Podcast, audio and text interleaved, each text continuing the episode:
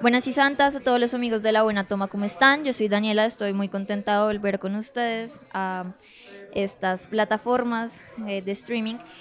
Hace unos meses les contamos por nuestras redes sociales que si no nos siguen es arroba la toma nacional, eh, que teníamos un contenido muy importante para nosotros sobre nuestro primer aniversario, pero que justo cayó en el marco del paro nacional y decidimos no publicarlo y darle importancia a lo que realmente teníamos que, de lo que realmente teníamos que hablar.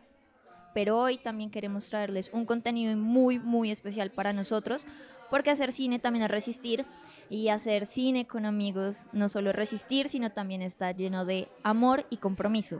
Hoy vamos a hablar de un corto que se llama Nada rima con naranjas y tengo tres invitados increíbles, tres amigos que sacaron este corto adelante eh, con mucho esfuerzo, dedicación y creyendo en cada uno de sus talentos.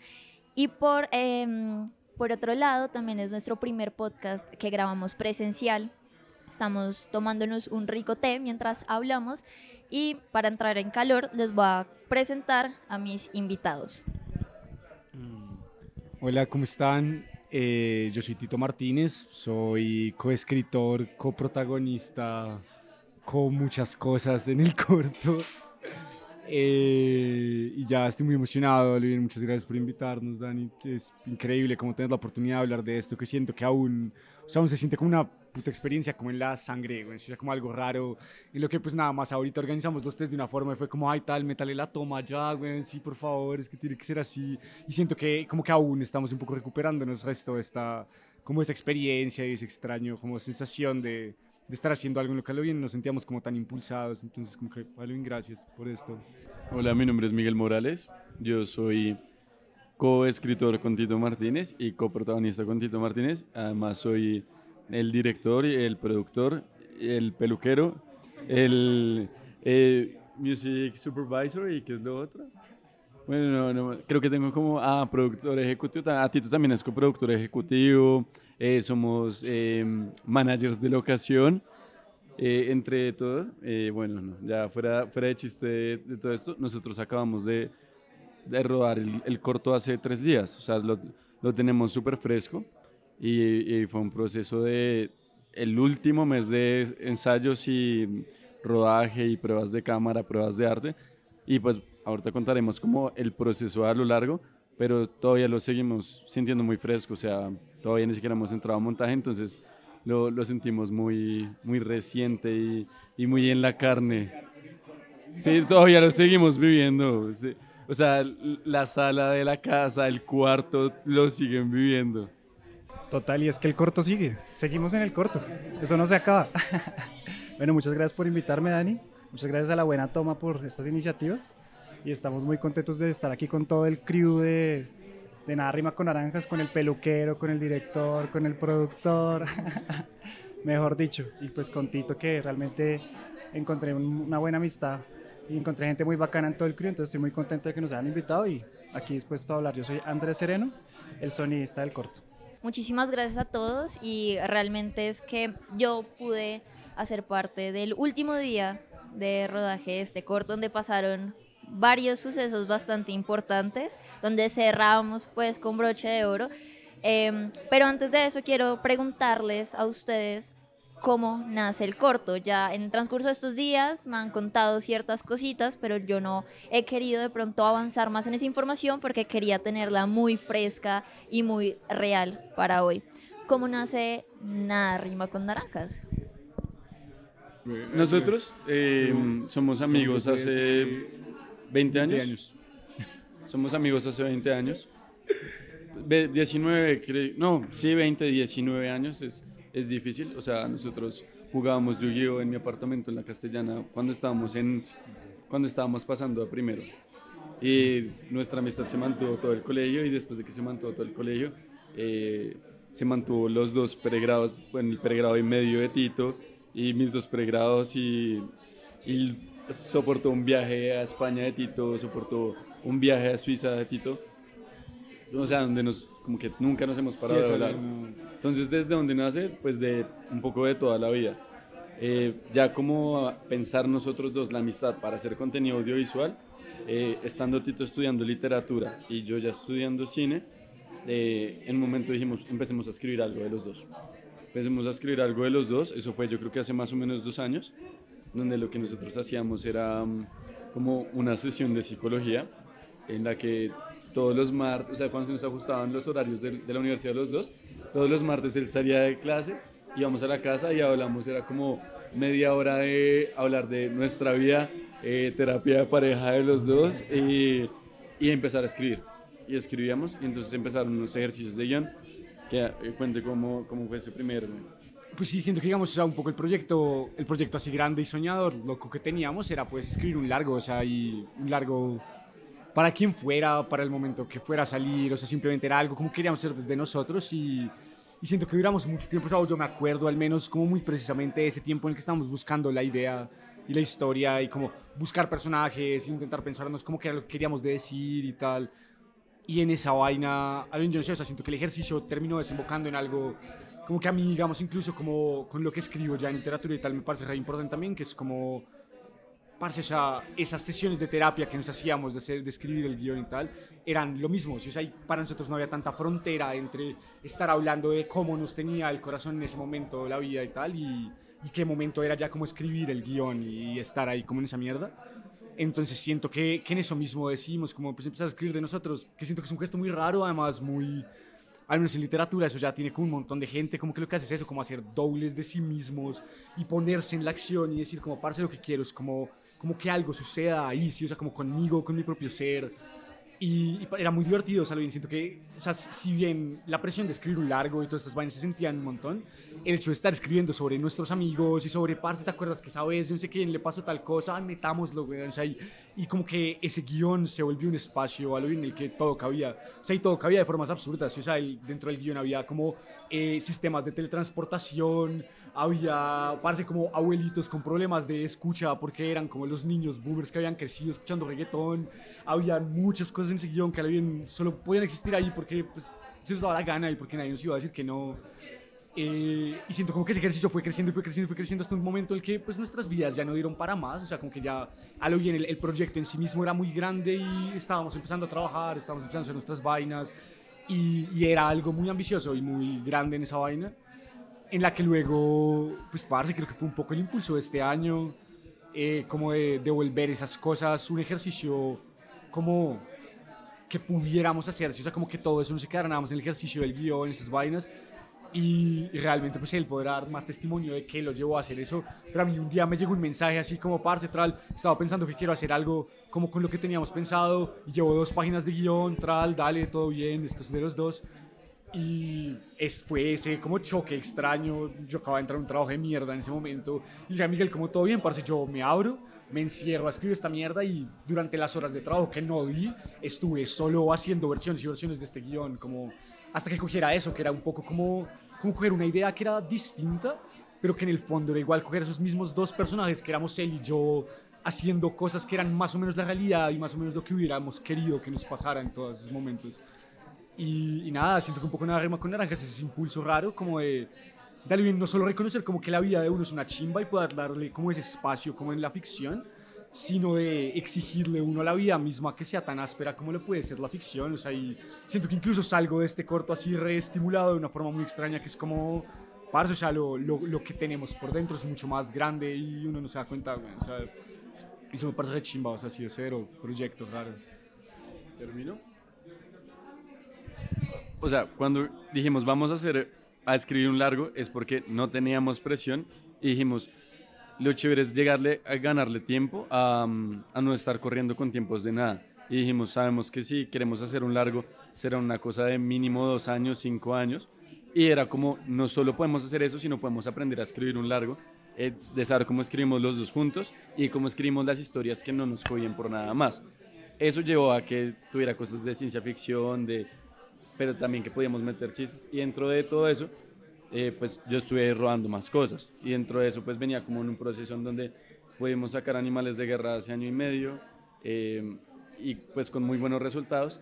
Pero este año ya como que se estalló todo, se escaló muy bien, tanto con animales de guerra como que robamos Palo Quemado, que es un proceso súper distinto, que fueron como tres años de trabajo eh, pues de la banda del sur, de preproducción, de un trabajo súper riguroso. Después pudimos hacer en el nombre de la madre con el mismo equipo con el que habíamos hecho Animales de Guerra, eh, que era, pues igual era con presupuesto, o sea, ya era con inversión privada y dentro de todo eso, dentro de todos esos procesos yo decía, no quiero parar de rodar y no quiero parar de rodar eh, y tengo que encontrar un método de producción eh, colaborativo, auto, de autogestión, donde, donde podamos sacar las cosas, como si todo el mundo está creyendo en nosotros, pues bueno, hay cosas que uno puede pedir descuento, hay cosas que uno puede armar, planear con tiempo. Y decíamos, también hay cosas que uno tiene un valor de producción que no, que no lo puede meter en otras cosas. Entonces, y, dentro de eso mismo, ahí se vuelve como valor de producción en nosotros mismos. Y yo a veces hago casting y digo, ¿para qué estoy haciendo casting para alguien que es como, como suave para buscarle algo cuando de verdad volteo y veo a mis amigos y ya tienen todo el potencial y al contrario lo estoy desperdiciando. Entonces dijimos, escribamos a partir de eso, ya teníamos la experiencia de revisarnos a nosotros y dijimos, bueno, ahora pensemos algo eh, menos escalado y también con los otros ejercicios de guion que hemos venido haciendo y ejercicios de rodar, eh, aprovechemos lo que nos sirve de nosotros a nivel de valor de producción, de que somos interesantes, de no tener que engañarnos a nosotros mismos, como yo para qué me voy a proyectar en hacer un personaje que tenga cositas mías, si yo ya tengo cositas mías que puedo leer del cine que me gusta para hacerlo más interesante o que ya es interesante y es como ambiguo para el espectador si soy yo o si es un personaje ficticio. Pues ambas cosas son reales. Entonces fue como dejemos de ponernos caretas y hagámoslo con nosotros mismos. Y ahí dijimos, no, somos nosotros los personajes y somos nosotros. Dentro de eso, eso sí, hay que buscarle eh, unos arcos narrativos, hay que buscar términos, hay que entender por qué estamos metiendo cosas que, no sé, el tema del graffiti, el tema de la música, el tema de las relaciones interpersonales, el fútbol, las drogas, todo como de planos que nos componen, no solo a nosotros dos, sino a nuestro entorno, como hacíamos que cupieran el corto de una manera verosímil. Y entonces dijimos, listo, organicemos estas temáticas y ahora ya démosle un orden narrativo, una estructura y ahí ya llegamos a nada rima con naranja. Y ahí ya yo me desperté y dije, tengo todas estas claridades, tengo estos espacios, no sé si hacerlo como una escaleta, no sé si hacer un guion. dije, no, por cosas de montaje y logística nos toca hacer un guion. Eh, escribí la mitad y le dije a Tito, quiero que pasen más cosas, terminemos de escribirlo y ya empezamos a solo a trabajar los dos y a terminar de escribirlo. Bueno, los dos se me adelantaron un montón y contaron un montón de cosas, como llamar al parche de amigos para hacer cine, como decidir que ustedes mismos iban a protagonizar su corto. Pero algo me quedó sonando y es, ustedes llevan 20, 19 años siendo amigos, eh, con esta idea sonándoles por la cabeza todo el tiempo, escribiendo aquí, escribiendo allá, cambiando cosas. Y lo sacaron a la luz y lo materializaron cuando de pronto ese guion ya estaba un poco más maduro y cuando de pronto ustedes ya estaban un poco más grandes y cuando ya podían hacerlo por trabajo, por recursos, por tiempo, por el COVID incluso. Quiero saber en todos esos cambios que se hicieron en, en esta historia tan linda que de pronto ustedes em, les costó cambiar o que de pronto dicen ahorita, uy, de pronto si hubiera podido eh, pasar esto o poner esto eh, que de pronto ustedes ven que les hizo faltando algo que quitaron o creen que el corto está eh, tal cual lo quieren ahorita? O sea, yo creo que también, eh, digamos, por mi lado al menos, siento que, parce, no sé, o sea, al contrario, siento resto, o sea, me siento como sea, y me sentía especialmente esos seis días de rodaje como maestro Pokémon, O sea, como capturando cosas. ¿sí? O sea, algo que no era. O sea, yo podía tener un montón de expectativas, a mí a lo bien, digamos. Hay algo que me fascinaba mucho del, como, de la idea del largo, que siento que está un poco presente en las como cuestiones del corto, que es abrir como espacios. O sea, como como que igual lo que tú estás contando y tal no es, la, o sea, no es todo lo que está pasando en el mundo, ¿sí? o sea, como que se siente este vacío, como de otros espacios que digamos a mí, a mi juicio me encantaría explorar, ¿sí? o sea, y yo sueño, se siente un poco como la idea de largo también esta cosa así chistosa, muy como de Ginás, de, de coger a como tal, el personaje se fue a la tienda, listo, tal, la cámara la sigue y tenemos un capítulo completo del personaje con lo que le pasa en ese tiempo, en ese espacio, esas vainas. Al contrario, creo que como a la hora de entendernos en el espacio del corto y tal, el material que hemos grabado es gigantesco, o sea, es mucho más grande de lo que esperábamos. Eh, como que literal se nos desbordó en las ganas de capturar todo lo que nos estaba pasando en esos días y, y siento que en eso mismo no, o sea, no puedo ver ahora este momento decir como, como uy, ojalá hubiera metido algo más, sino, siento que igual estos días también de descanso me estaba preparando esto para, para saber tener el ojo de dejar atrás muchas cosas que siento que quizá nos toque en este nuevo proceso de darle bien a ver cómo es que era muy raro, o sea, yo no sé cómo, cómo lo hayan sentido los otros, pero, pero todo sí era como, uy, parce, si ven que se están peleando en la ventana, grabemos, tran, y era como, o sea, esa vaina y esa búsqueda, como algo bien sentir que, o sea, siento que era algo muy importante para mí en el corto, como, como estar hablando mucho de la sensación, o sea, de todo lo que generaba incluso eso internamente y, y el corto, o sea, en hablar de nosotros dos como personas paradas en el cine es muy meta, o sea, es, es, es como, está interesado en hablar de de eso y de cómo es como entregarse al arte y de cómo es estar como en serias relación y tal. Y siento que todo lo que sucede en el mundo alrededor de nosotros me parecía muy importante y sí, ahorita siento que es mucho más el saber como limpiar esa cosa y dejarla como en un estado mucho más como, como chimba. Y ojalá luego sacar un corte de hora y media, pero por ahora como saber volver a encontrar la esencia en todo eso que igual sentíamos que nos llamaba tanto. Yo en este momento todavía no me arrepiento de nada que diga como temáticamente nos quedó por fuera. No, no soy consciente, pero porque siento que también lo abordamos desde que estamos haciendo cine juntos y es como ni siquiera llevamos un mes de haber rodado un corto de suspenso, pero de, que era un corto de suspenso muy marcado. Y Animales de Guerra era un corto eh, LGBT de deporte. Entonces, como yo siento que lo hemos afrontado como grupo, es como eh, va a ser muy difícil tener todo en uno. Entonces, ya asumiendo desde eso, estamos es como armando nuestra, como nuestra cartografía de películas y de taxonomías, de enfrentar distintos géneros, de enfrentar distintos proyectos. Entonces, tampoco estaba la ambición de enfrentarlo todo. Entonces, dentro de eso, y tampoco era como, esta es la película que va a resumir nuestras vidas. Sino es como, también es como un experimento para ver cómo vamos a afrontar después otras películas. No estoy diciendo que vayan a ser escritas, dirigidas, producidas por nosotros, porque igual al fin y al cabo también todo termina teniendo cosas de uno. Entonces yo no, no lo vi como tenemos que cubrirlo todo. Eh, de pronto cuando eh, pegamos las últimas revisiones de guion, si era como, se nos puede estar escapando cosas de la movida urbana. Y entonces decíamos, no, tenemos que meter esta subtrama. Y ahí fue donde, que son las cosas que son más difíciles vislumbrar de de si somos personajes de nosotros o no, pero es que nunca lo vamos a saber porque es que igual son cosas que podría hacer alguien de nuestro círculo social. Entonces, en este momento todavía no me arrepiento de nada.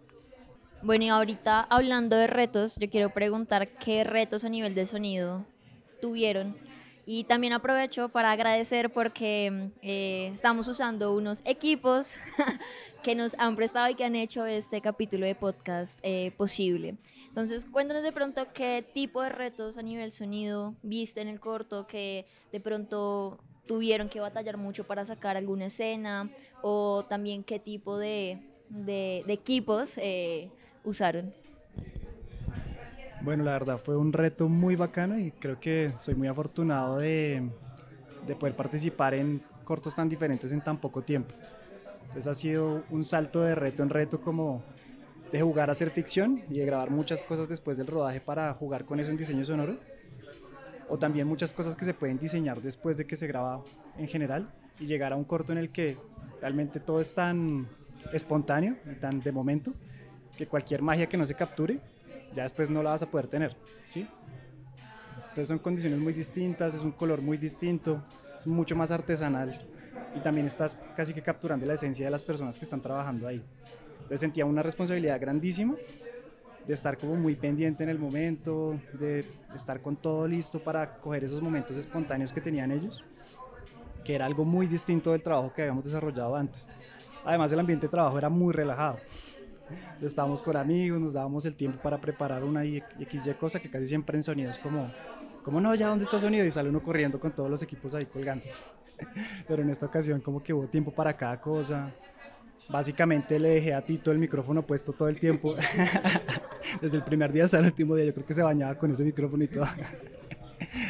Entonces fue una, una intimidad, o sea, cuando estás haciendo la labor de microfonear a alguien, realmente empiezas a conocerlo de otra manera que no lo conocerías en otra situación, ¿no? Porque lo estás tocando, ¿cierto? Estás, estás metiéndole las manos debajo de la ropa, estás escuchándolo en todo lo que hace, incluso cuando no está rodando. Entonces se vuelve como una especie de confidencia con todos los actores.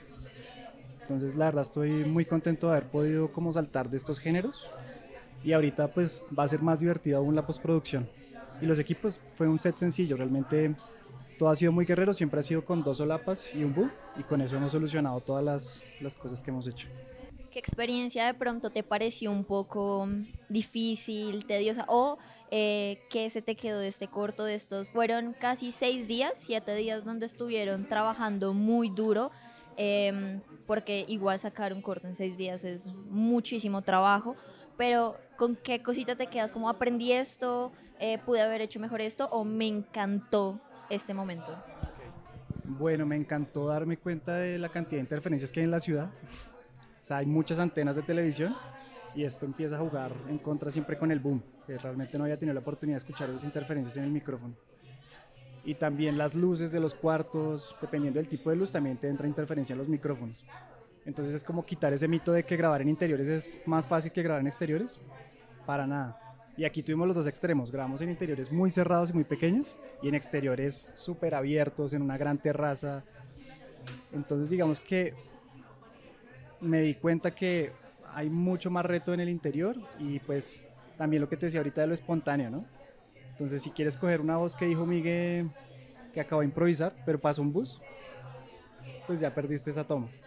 Entonces creo que, creo que fueron las cosas más difíciles, como enfrentarme a interiores tan cerrados, además que yo soy muy grande, entonces casi que no quepo en, en los espacios cerrados per se. Y creo que eso es lo más bonito que me llevo, ¿sí? Como poder darme cuenta de lo valioso que es lo que yo hago y, y lo mucho que lo disfruto. ¿sí? Creo que este es como una, un periodo de transición, un corto que me ayudó un poco a transicionar, a darme cuenta que, que lo disfruto demasiado. Cuando yo llegué, eh, ustedes estaban grabando, pues sí me he dado cuenta que justo pasaban ambulancias, eh, una persona en un semáforo estaba trabajando cantando, entonces la música estaba full, pasaban un montón de carros, o sea, justo, justo, justo cuando empezaba la escena, pues el sonido muy difícil. Y pues a mí, yo digamos que solo pude experimentar escenas al exterior. Quiero preguntarte a ti a qué te suena Nada rima con naranjas. Me suena muchas risas, me suena muchos chistes, me suena amistad, me suena recursividad. Realmente es un corto que refleja el estado del cine independiente colombiano y los esfuerzos de gente que le mete el alma para poder sacar cosas de calidad y que pues se apasiona por eso. Porque una persona que no ame el cine no se esfuerza por armar un equipo tan, tan, tan preparado y tan elaborado para, hacer, para sacarlo adelante. Entonces, sí, es un voto de confianza también, ¿no? Porque es un corto muy íntimo y pues el hecho de que me hagan como parte del equipo y que me den esa confianza en que todo pues va a funcionar bien y que también la energía dentro del corto va a funcionar bien porque también está ese tema es bastante valioso para mí y espero que sean muchos más. Exactamente, es un corto demasiado íntimo. eh, y la elección del equipo yo creo que fue un poco difícil. Todos son demasiado talentosos. Conozco el trabajo de algunos, conocí el trabajo de otros y me di cuenta en el poco tiempo que estuve, en un día realmente, que justo fue el día donde eh, terminaron este corto y donde ya después pude estar en, en el momento donde ya todos hablando, todos ya descansando, todos no puedo creer que ya terminé, siento que sigo grabando, siento que mañana hay que ir buscar una locación, siento que, que llamen a alguien. Em, todos son muy talentosos y gracias a esto el corto y el equipo pudo fluir, pero cómo llega el momento de decidir a quién vamos a llamar, cómo le vamos a pedir que nos colabore con este eh, cine de amigos y cine de resistencia y pues justamente lo que nos decías de mostrar cómo está la movida actualmente en el país, que no fue un año, eh, no ha sido un año pues fácil para nadie. em, cómo es volver a contactar a estas personas, enfrentarse otra, otra vez como a un espacio donde vamos a convivir con personas, a veces espacios cerrados, em, el tema del COVID y toda esta cuestión. No, esa parte fue muy jodida, fue muy jodida. El, o sea, el primer acercamiento antes de equipo era... mm, el primer acercamiento antes de equipo fue mm, actores. O sea, nosotros escogimos actores y en, en unas, como en versión 3, todavía no estaban dos personajes que eran Mateo y Alejandra. Pero Mateo y Alejandra tenían que estar en el corto. Entonces era muy chistoso, porque así de las grandes fue como, como oiga, eh, no- no, como yo trabajaba un día, tú trabajaba otro, y yo le decía, oiga, escríbase una escena en donde salga Mateo. así, así era como, escríbase una escena, ¿por qué? Porque tiene que estar Mateo en algún momento. Y era como, bueno, también existía una, un orden lógico, era como, eh, por el arco narrativo, eh, o la atención debería estar en este punto para hacer una calma, o Alejandra debería estar en este punto. Eh, y también teníamos claro y era eh, hasta qué punto entonces, así como nosotros somos amigos hace 20 años, somos un grupo de cinco amigos donde, del, del colegio donde sale Juan Daniel, es de ese grupo de cinco amigos, pues están dos amigos que nos salen ahí y en ningún momento lo ha- hablamos como ellos tienen que salir o no tienen que salir, sino que también teníamos que pensar en función de la película, porque no se volvía, no se podía volver un popurrí de, ay, acá está el cameo de tal, ay, acá está el cameo de tal. No, tenía que funcionar la película, que eso sí ya eran eh, errores aprendidos de otros trabajos. Entonces ahí empezamos como, bueno, eh, esta persona está cumpliendo una función sentimental, pero también está cumpliendo una función eh, de un personaje arquetípico que está reemplazando a todos. Entonces nos, respondíamos a nosotros mismos y nos calmábamos y decíamos que X persona no esté eh, es por tal cosa. Y después ya empezaba la parte del equipo. Teníamos claro eh, también que queríamos robar muy tranquilos. Entonces decíamos, queremos robar tranquilos y tranquilos era, mm, por más de que haya confianza, eh, también eh, tenemos que ser pocos y equipo mínimo. Entonces nosotros nos planteamos el corto para, mm, para que estuviéramos eh, los dos, eh, Tito y yo actuando, eh, Andrés en sonido y Cristian en, en cámara. Y le dijimos a Chris, tú eres gaffer, luminotécnico, asistente de luces, eh, Andy es microfonista, asistente de sonido y sonidista. Y sabíamos, o sea, sabíamos los contras de eso, pero sabíamos todos los pros. Y, en- y dentro de las cosas que teníamos que salir a buscar, o sea, es que es difícil hacer el comillas con los dedos cuando estamos en podcast, pero el tener que salir a buscar, no teníamos que salir a buscar, o sea, como que todo nos llegaba, o sea, es como, de hecho, creo que de las primeras personas que leyó el, el guion fue Dani Jiménez, porque yo un día me desperté y dije, Dani tiene que leerlo.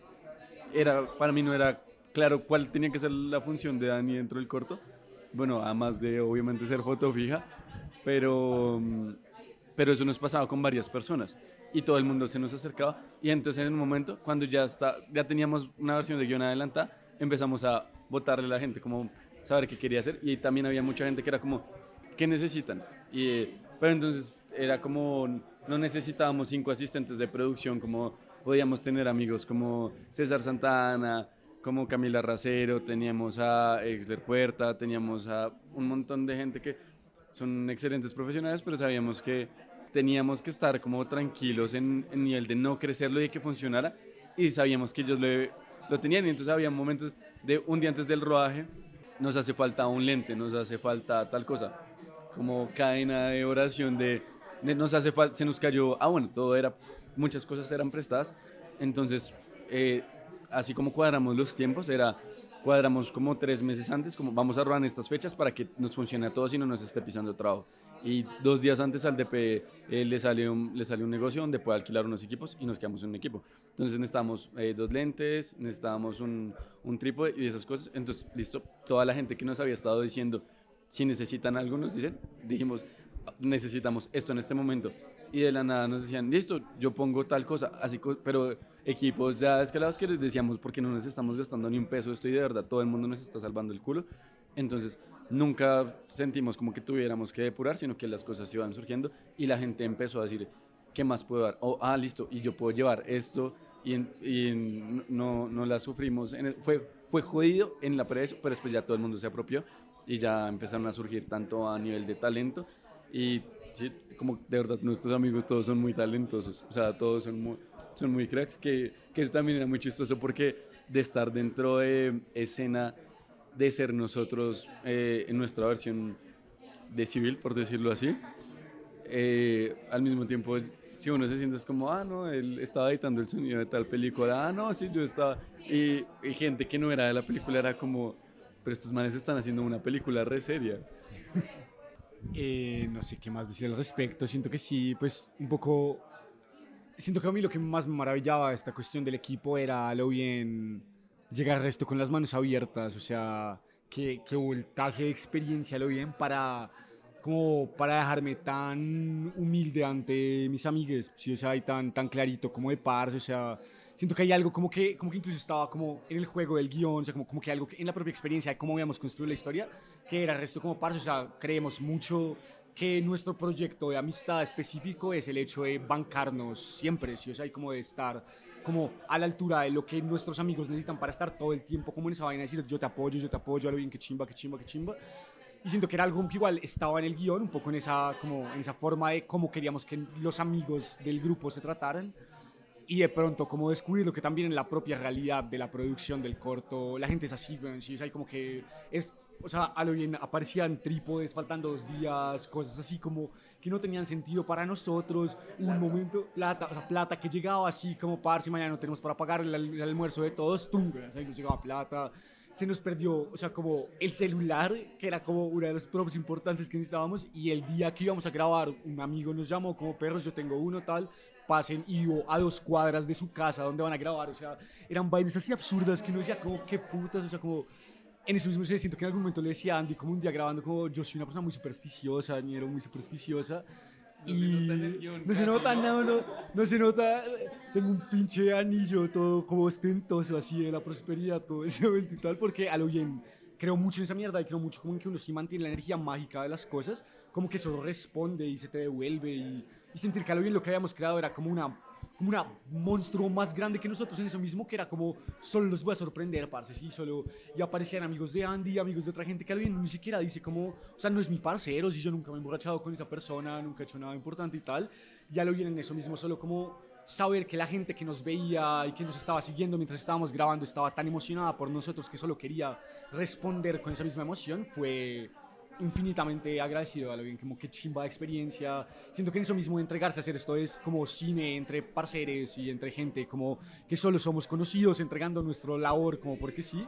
eh, uno vive muy nervioso de que eso no va a salir y de que eso significa inmediatamente como una pérdida de cierta calidad y ciertas búsquedas que a lo bien haciendo esto me he dado cuenta que no, o sea, y que a lo bien pues sí, o sea, ah, qué chimba, Alvin, qué chimba uno mirar para atrás y descubrir que se ha rodeado solo de gente tan áspera como para que no tenga que perder estas mierdas. güey. O sea, ya lo bien reagradecido con todo el mundo que estuvo ahí para nosotros.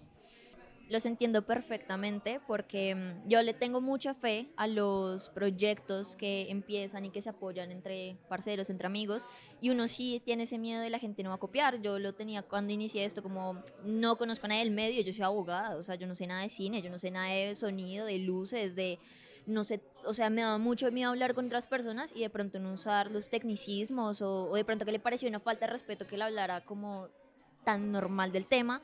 Y para ustedes, em, pues digamos que supongo que fue un poco más fácil porque todos sus amigos son pues muy firmes, o sea, lo, lo comprobaron ahorita y no solo son firmes, sino que son talentosos y les dieron esa confianza para sacar un proyecto pues tan íntimo hacia adelante. Pero mi pregunta va como justamente es un proyecto muy íntimo, ustedes lo llevan escribiendo y pensando mucho tiempo, ha crecido con ustedes, que sienten ahorita que lo terminaron, que se lo compartieron a estos amigos talentosos para que les ayudaran, pero que en unos meses lo va a ver un montón de gente y se va a presentar quizá en festivales y puede ganarse premios y qué sienten ustedes al mostrarle al mundo algo tan íntimo y algo que ustedes han pues eh, cuidado tanto, le han trabajado tanto, que así no sea algo pues autobiográfico, sí tiene muchos tintes de ustedes. Ustedes en pantalla grande, ¿cómo esperan que sea ese momento de ustedes viéndose en una pantalla de cine o en un corto y ustedes sentados viéndose ustedes actuar? No, nosotros creemos que el que le tenga miedo a morir, que no nazca. Esa es como nuestra ley de vida. Yo siento que, que es una retribución, porque podríamos, yo no me siento ansioso en la medida de que te- ten- tiene que pasar en algún tenía que pasar y iba a pasar en este momento, en, en el volvernos a ver. Y en, hay ta- también de lo que decías, no, no todos nuestros amigos hacen cine, no todos nuestros amigos hacen cine.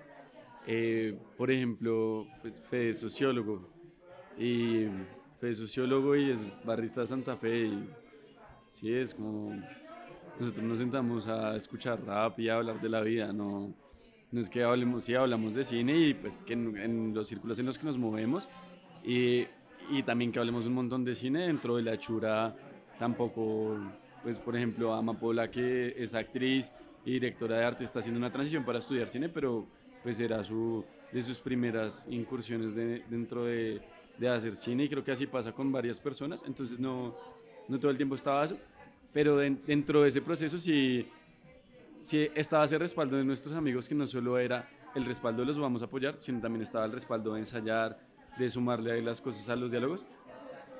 Que eso, eso hubo una cosa muy chistoso que fue Te amo, pero hubo tres días antes de rodar, hubo un día que dijo como, no, nos va y nos dice en un ensayo, eh, como el día del, el primer día de rodaje eh, tengo que hacer una vuelta y nosotros nos miramos como, como así que tienes que hacer una vuelta.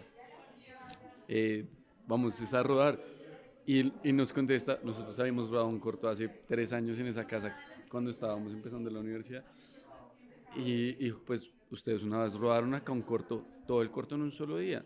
Si este son seis días que no vamos a poder. Y fue como... como que, creímos que con todos los ensayos estaba más claro que, que, igual iba a ser un proceso más largo, entonces igual nunca termina de estar esa certeza de eso y toca volver a, volver a eso. Pero mm, me, me estaba yendo por, por, lo de que todos hacíamos cine. La pregunta era eh, de, la, de volver a, a abrirnos. No, yo no, porque siento que también venimos en una política de no tener una, una doble faceta de eh, ser la persona que hace cine y ser la persona que es civil. Entonces yo creo que eh, así como, como es un discurso político, el hecho de que nuestro método y esquema de producción sea colaborativo y sea entre amigos y sea como diferente decir las condiciones de decir de mañana lleguen almorzados o en esto vamos a tener equipos y en esto no eh, como, pues sí, listo, a Andy le vamos a sacar estas solapas, pero ya no podemos más y esto es lo que tenemos, esto es lo que no tenemos. Dentro de toda esa sinceridad está lo mismo con lo de ser personajes y siento que ha sido como una política de vida de los últimos años, es no tenemos que ser eh, unas personas en un espacio y otras personas en otro espacio.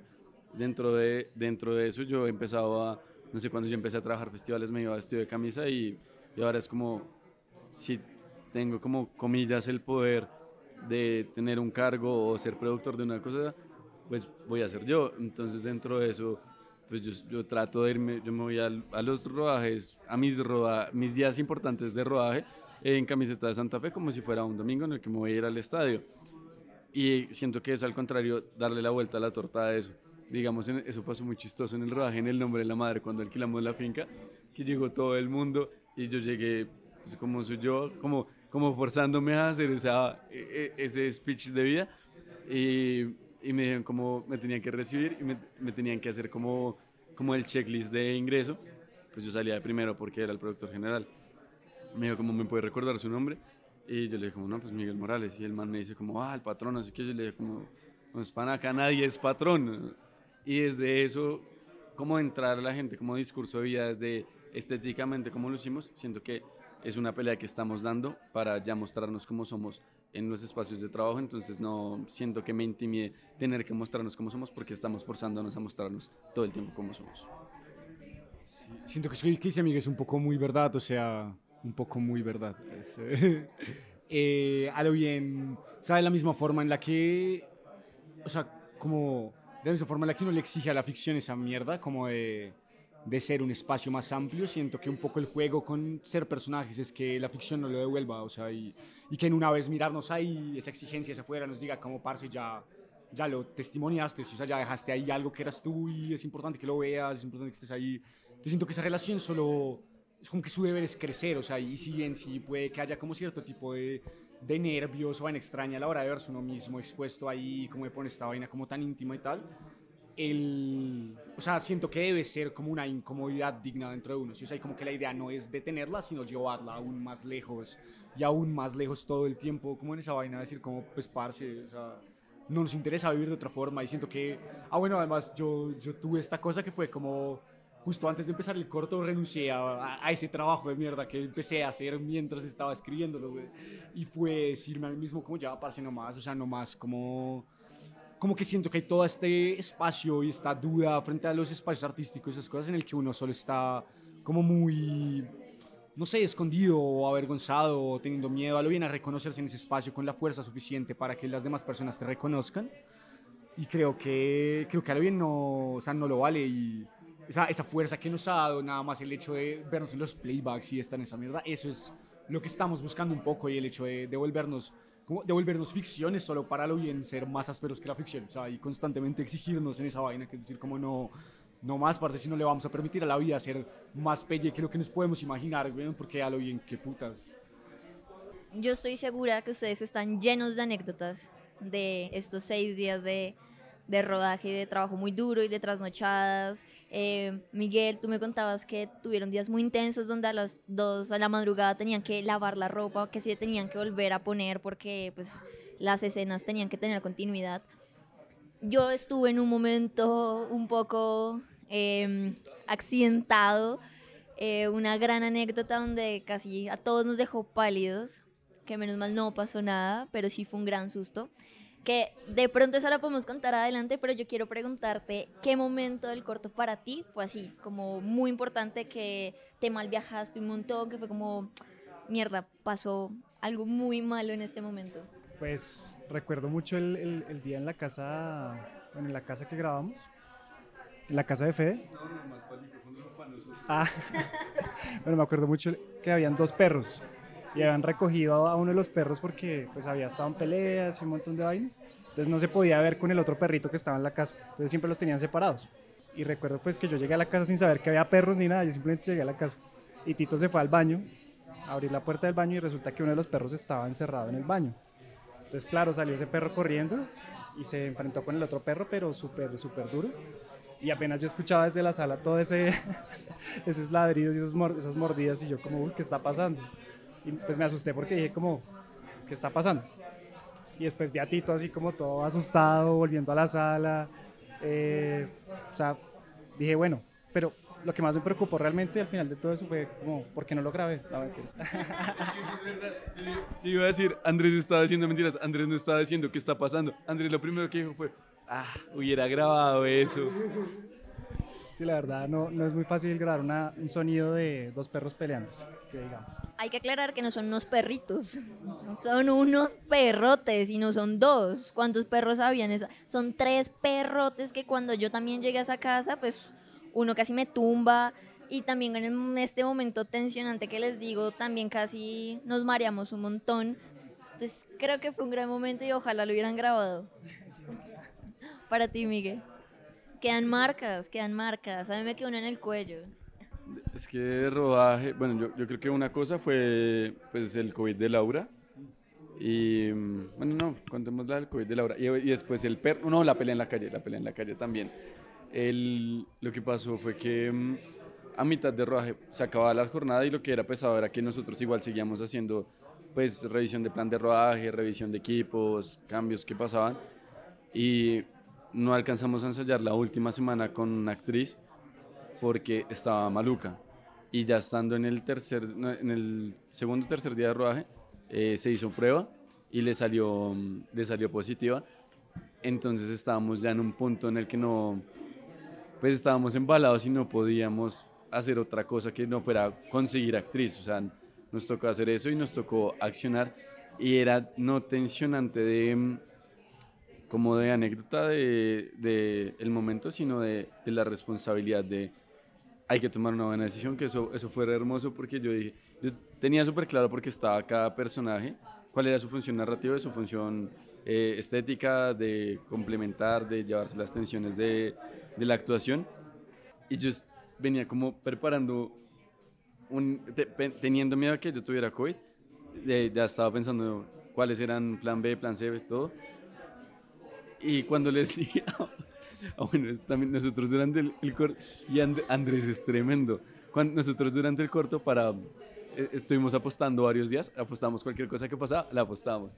Y cuando dijimos, a la hora se hizo la prueba, apostamos en qué momento iba a salir, eh, en qué momento iba a salir la prueba. Y yo llego y les digo al equipo, les digo, necesitamos una reunión. Eh, Laura salió positivo para COVID. Y, y Andrés dice, ah, ¿y a qué hora salió la prueba? hasta, y hasta el momento no se ha resuelto, pero es que me parecía fuerte preguntarle, no, Lau, ¿cómo estás? Sino, ah, ok, ¿a qué hora salió la prueba? Pero en- dentro de eso yo ya venía pensando opciones y no solo venía pensando opciones, sino venía pensando cómo presentárselas al grupo y también cómo manejarlo éticamente con ella, porque como todos se actúan de sí mismos, todos habían sumado cosas del guion a sus personajes y desde entonaciones hasta las palabras que iban a usar. Y cuando les dije eso, además de que Andrés me dijera que en qué momento ya salió la prueba, todos se quedaron como súper tranquilos. Como listo, mañana nos dices a quién escoges. En- tenía que ser más larga la charla con Tito. Y, y Tito me dijo como, lo único que yo tengo que decir es que, y yo iba pensé, me va a decir, lo único es que tenga estas condiciones. Y lo, lo que me dijo fue, lo único es que la, la persona que tú escojas está bien, entonces casi que ni me muestres. En- entonces, deja, ah, listo, si solo es, si es solo es esa, si esa es la única condición, eh, te las explico y empezamos a... Y, y a la primera persona que teníamos pensada eh, era una persona con la que no habíamos hablado nunca, que es Ana. eh, no habíamos hablado con ella nunca, pero yo tenía el presentimiento y le mandamos el viernes a las 11 de la noche un mensaje que era, hola, nunca hemos hablado contigo, estamos haciendo esto, eh, no sé si has visto que estamos rodando. eh, y lo que ella dijo fue, este es mi número, llámenme ya. Y tuvimos una llamada de 40 minutos donde, donde ella dijo, hola, los escucho, hasta que ya dijimos como, todavía no sigues escuchando porque no, y dijo como si, esto, como solo sigan, estoy en toda. eh, y a la una de la mañana nos, nos terminó de contestar y dijo, listo, sí, estoy, eh, estoy por personaje, estoy porque me interesa el, el esquema de producción que están manejando, eh, porque es súper honesto. Eh, ahorita leo el guion y lo único es que eh, puedo rodar el domingo, pero tengo que estar a, a las 12 saliendo para una presentación que tengo fuera de Bogotá. Y dijimos, listo, nos matamos como sea y nos vemos, nos acostamos el sábado a las 2, 3 de la mañana rodando, nos levantamos a las 5 y ensayamos con ella porque no la habíamos visto nunca. Para mí, ese, o sea, para mí e- esa fue una anécdota de momento de, de tensión, pero no como de curiosidad, sino de estar preparados para tomar las decisiones correctas.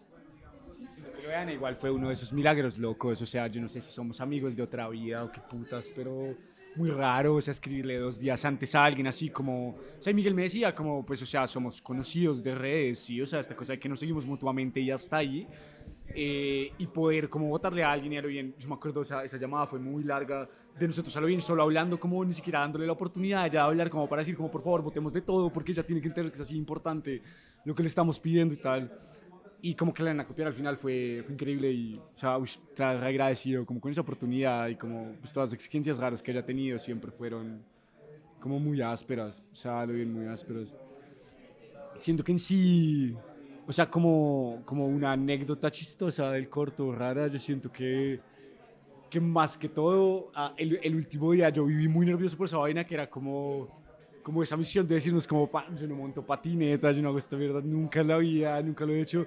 Y ya en el primer boceto del guion había esta escena que decía como, Tran, Tito y Miguel se despiden de la Nacional montando patineta. Y yo dije como, bueno, marica, vamos a esa.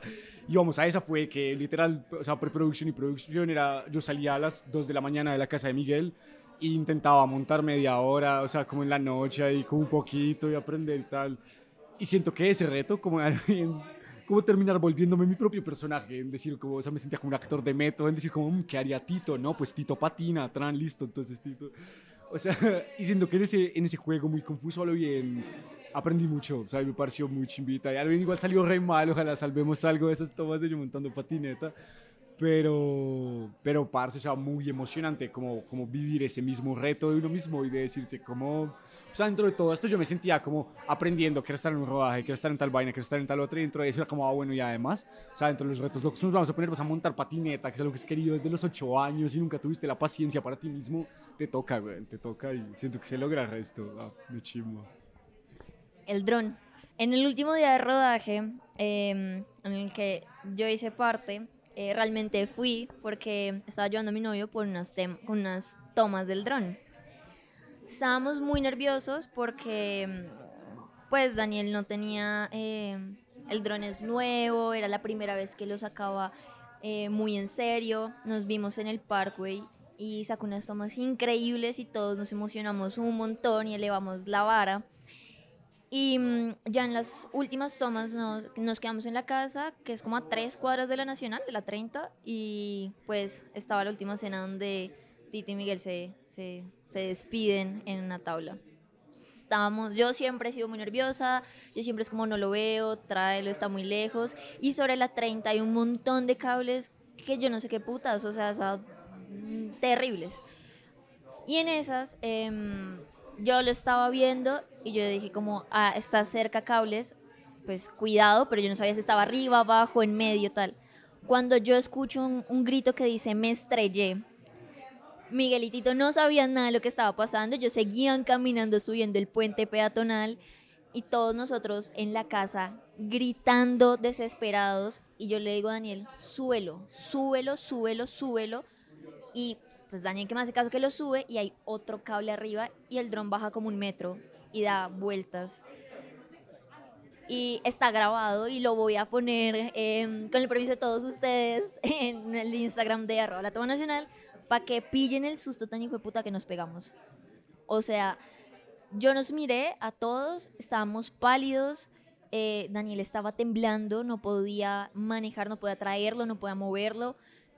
Yo de una vez pensé en el Baki, yo dije abrir Baki, las chicos del corto, moverlo en la buena, con la familia, con los amigos, recuperar la plata, porque igual todos los equipos que, solo que tú decías, Miguel, como los amigos están prestando equipos y no son cualquier equipo, o sea, son los equipos. Entonces digamos que era muy difícil para todos y la verdad es que fue un, un gran susto.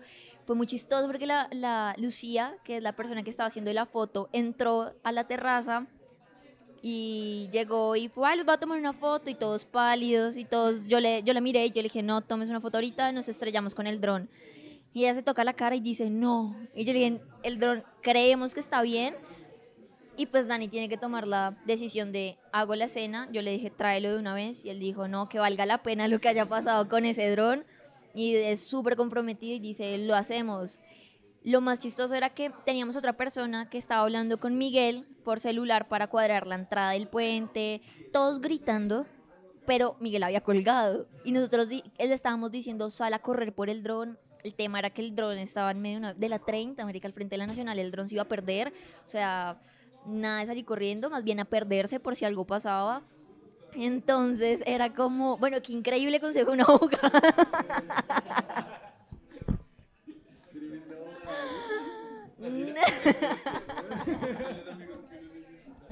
a correr. Pero para nosotros, en ese momento, digamos que no nos pudimos recuperar como en 15 minutos. O sea, incluso cuando dieron el fuera al aire, seguíamos como qué mierda se acaba de pasar. Vimos el video unas 15 veces. Miguel y Tito llegaron como, ¡eh! ¿Cómo quedó? Y yo, como nos estrellamos? Y él dijo, ¡ay! ¿Cómo así? Es que casi se estrella. Y nosotros, no, el dron bajó, de una vuelta. Yo creo que bajó como un metro. Y cuando vieron el video, todos. Cuando Dani justo estaba grabando y nos mostró el video, era muy chistoso porque todos lo veíamos y decíamos, marica, así tocándonos la cara súper preocupados. Para nosotros fue un gran susto, creo que fue una gran anécdota. Eh, Dani después de volar dijo, me retiro de la vida del dron. Ojalá que no, porque demasiado talentoso y cuando vean este corto, pues van a ver unas tomas increíbles de Bogotá, de Monserrate, de la 30, del Parkway. Em, increíble trabajo. Ya para finalizar un poco, em, el corto ya se escribió, ya se grabó, eh, está muy reciente todavía como para decir si ya está listo, em, pero cuánto, cuánto mm, ¿qué viene ahorita? ¿Cuál es el paso a seguir? ¿En qué van a trabajar ustedes? No, es que este año han pasado tantas cosas, Parce. Han pasado tantas cosas que siento que, pues primero el corto, nosotros así como estuvimos con, con el proceso de estar calmados en set, queremos hacer un proceso de estar calmados en montaje y un proceso de, mm, de que nuestro, nuestro lema, bueno, no, mentira, tuvimos demasiados lemas, tuvimos demasiados lemas de vida como hacer cine con enemigos, nada rima con caviar, nada rima con perder.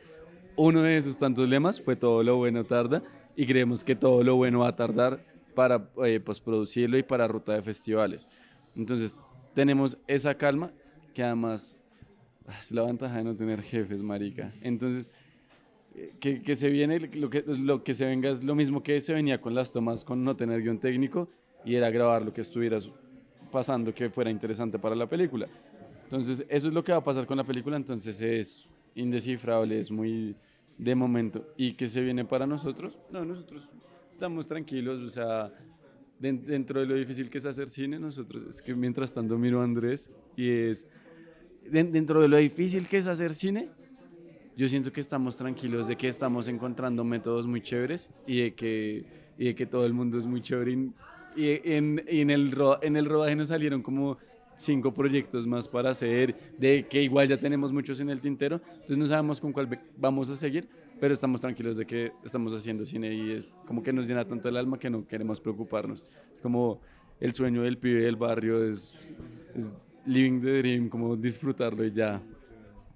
Y yo quiero escuchar Andy primero que yo, la verdad. No, pues que se viene, muchas locuras. uh, estoy súper loca. La re locos. No, es que hay muchos chistes ahí en, en el aire, pero yo sé que con Miguel siempre siempre va a pasar algo sorpresivo. y pues es muy bacano porque, no sé, uno tiene unos planes como, no sé, en estos tres meses voy a hacer este papeleo. Y de la nada es como, ¿qué vamos a rodar un corto? Bueno, hagámosle. y cambia todo y es, es, del putas porque siento que son momentos para uno seguir en contacto con el arte, ¿no? A pesar de que cada vez hay más cosas para hacer, cada vez hay que tener más papeleo, más impuestos, más vainas pues sí, es, es, es, bonito como tener a alguien que, lo, que le diga a uno como, venga, marica, de lo que escámonos y hagamos este corto ya. Entonces, quiero tener muchos más amigos así. también, más. yo creo que yo también he sido un poco así. Todos son insaciables, todos no tienen tope, marica. Entonces, nada, esperando que todo siga así, ser también así, con muchas cosas y ver qué viene. Hay muchas más cosas para sorprenderse que de lo que uno puede creer. Sí, que bueno, real, yo también siento que un poco, es un poco el plan a futuro inmediato es calma, o sea, yo siento que, que, que me queda algo adentro, que siento que es como un fuego muy visajoso. Siento que ese día, ese día ahí cuando estábamos celebrando, al final les decía eso, como parce, a mí me envidia mucho, como, como la juventud parece ser un impulso, como raro que a lo bien uno habla de esto con otra gente a veces no lo ven y es como parce, a lo bien solo me siento acelerado como un carro a toda mierda yendo por lo que quiero y y en eso mismo siento que ahorita que estamos, o sea, como, como que llegamos a esto y pude ver como cierta luz y tal, quiero saber disfrutarla, o sea, quiero saber estar ahí a lo bien. Siento que descubrí un montón como lo, lo ásperes que son todos mis amigos y quiero, quiero estar ahí para verles y para estar en sus proyectos también y para poder apoyar en esa red gigante que de pronto este corto nos hizo darnos cuenta que existía y como que hacíamos parte de ella y tal.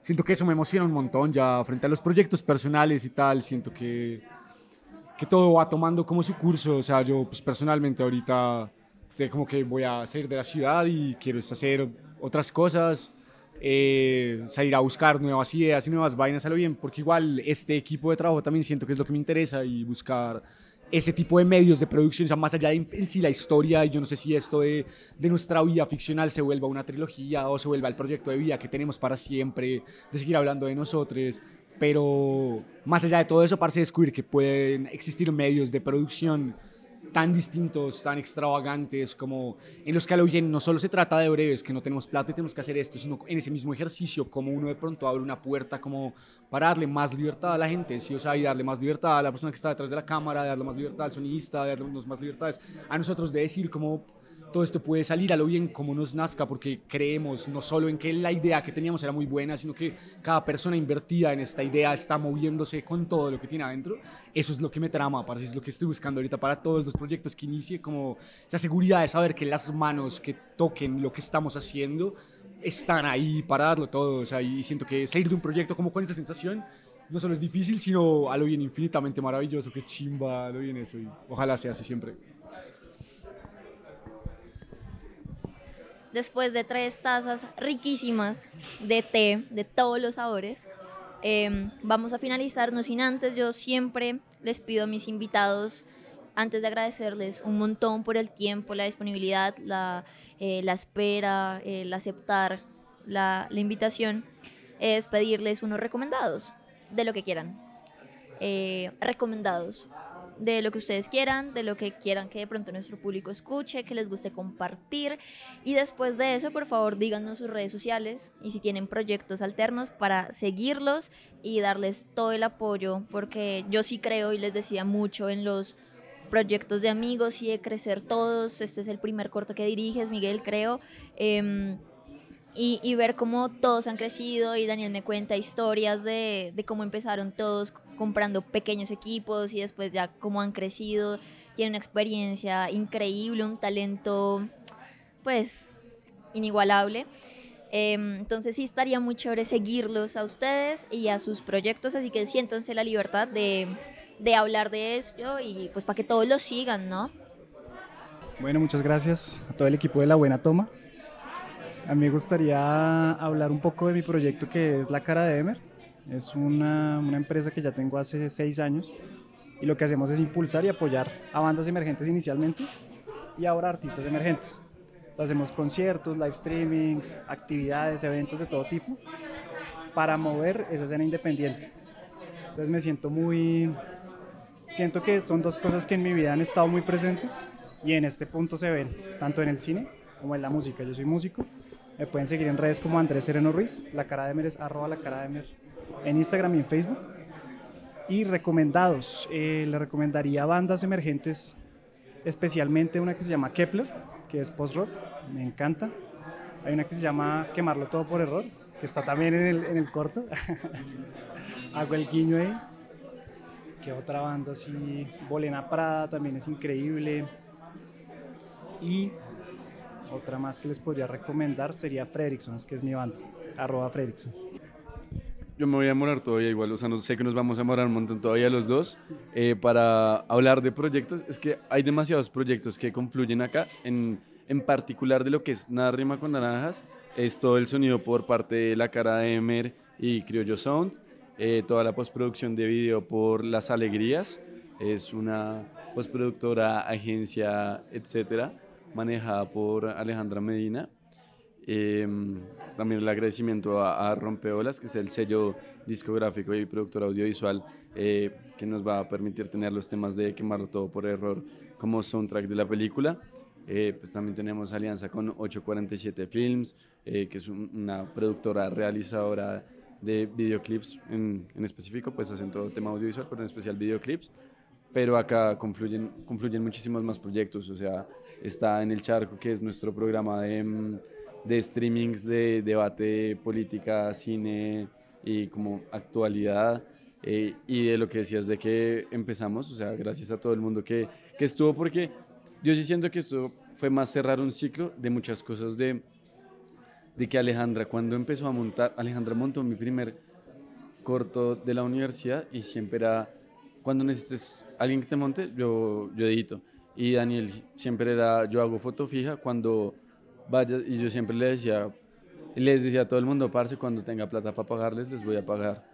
Y ya este año hemos podido tener varios proyectos de, y Andrés, cuando esté en sonido, tal, y así con todo el mundo. Y hay mucha gente que, que nutrió esto, está lo que el proceso fue, lo que le digas mentira, eso nos pasa por bocones, gente con la que llevamos trabajando en Bogo Shorts seis años, está la banda del sur, hay muchos colectivos, productoras y todo que confluyen por, por, si se nos escapan demasiados nombres, de verdad, gracias a todos por, por estar, o sea, por haber hecho la promesa de estar y, a, y haber superado todas las expectativas de llegar a apoyarnos de la mejor manera con, con su contribución artística.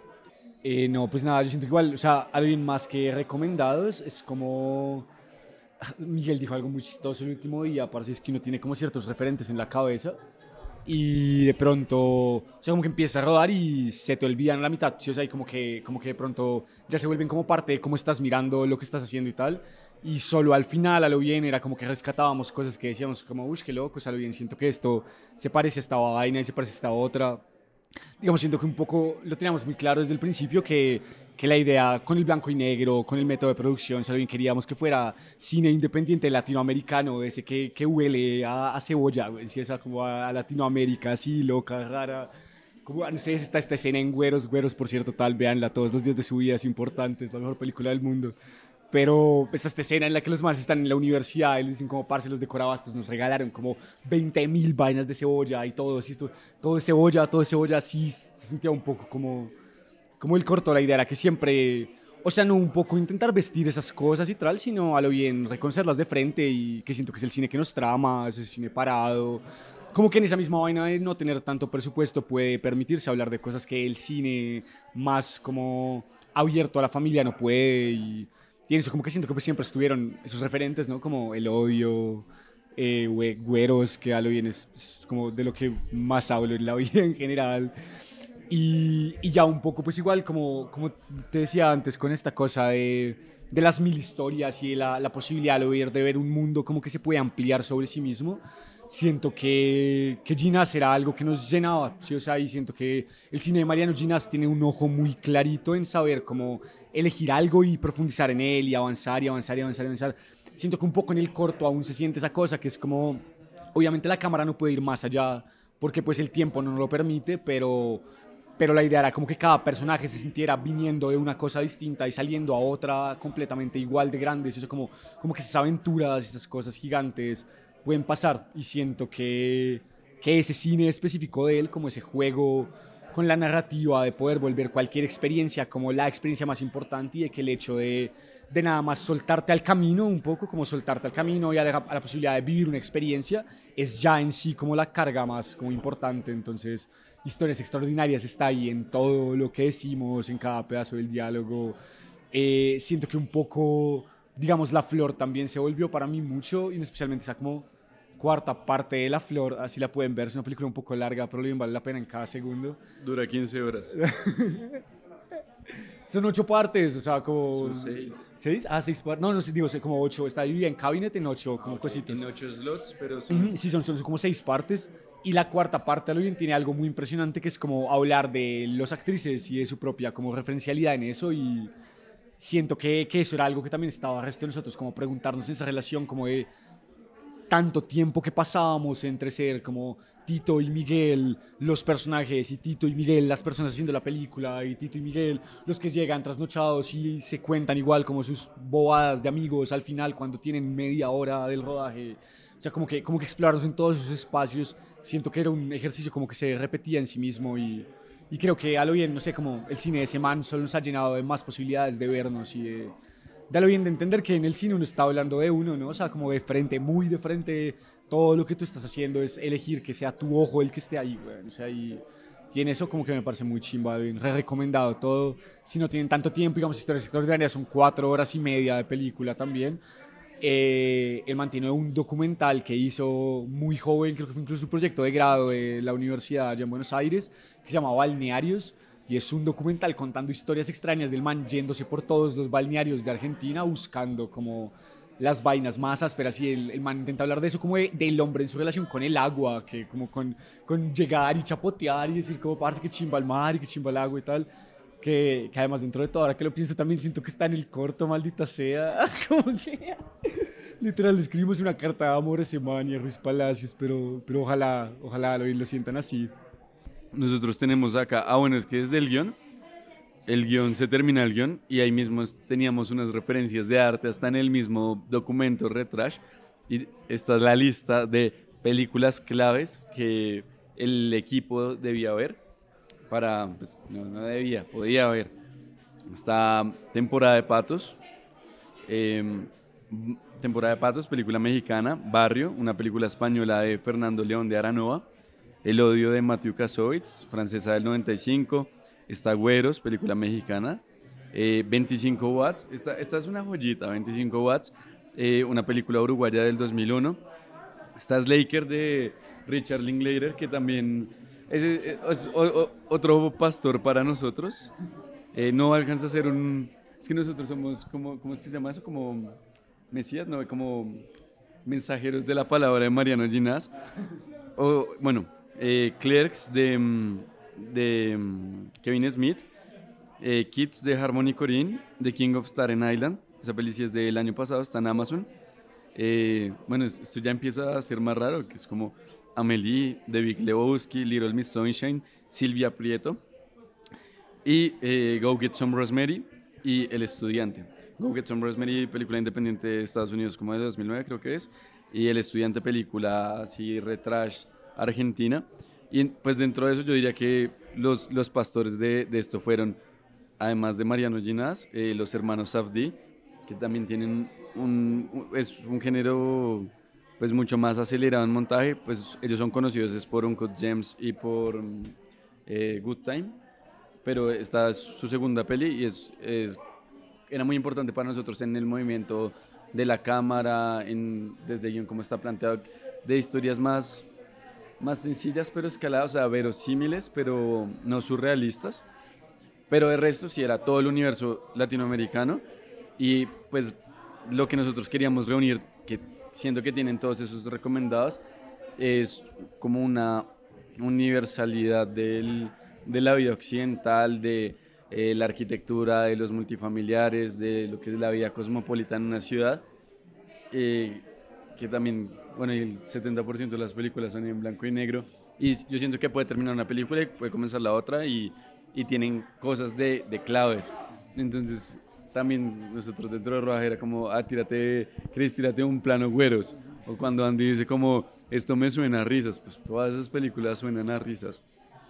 Eso, esos eran nuestros recomendados, pero, pero como invitarlos también a, a ver la, las obras como de ellos, de, de, todos los universos que se suman, y en especial el trabajo de, mm, del Pampero Cine, porque pues ellos no son solo Mariano Gina, sino yo siento que ellos nos abrieron como la opción de ver el cine de, de ver que cuando uno ve historias extraordinarias, el, el DP es un coprotagónico, Mariano Ginas es el locutor de todas estas películas, también se demoran como cinco años en hacer cada película porque pues es un, un método de, de, coproducción entre ellos, o también las, las actrices también, cuando uno ve, la, bueno, si la película dura 15 horas, cuando nos obsesionamos con la flor, vimos no solo la peli, sino todas las entrevistas, entonces cada entrevista duraba dos horas y media y ahí empezamos a aprender, a aprender un montón de esto es posible, esto...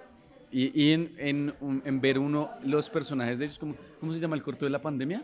El, mi, mi, primera pandemia versión Mariano Ginas. Bueno, hay otra del que, que se nota que es...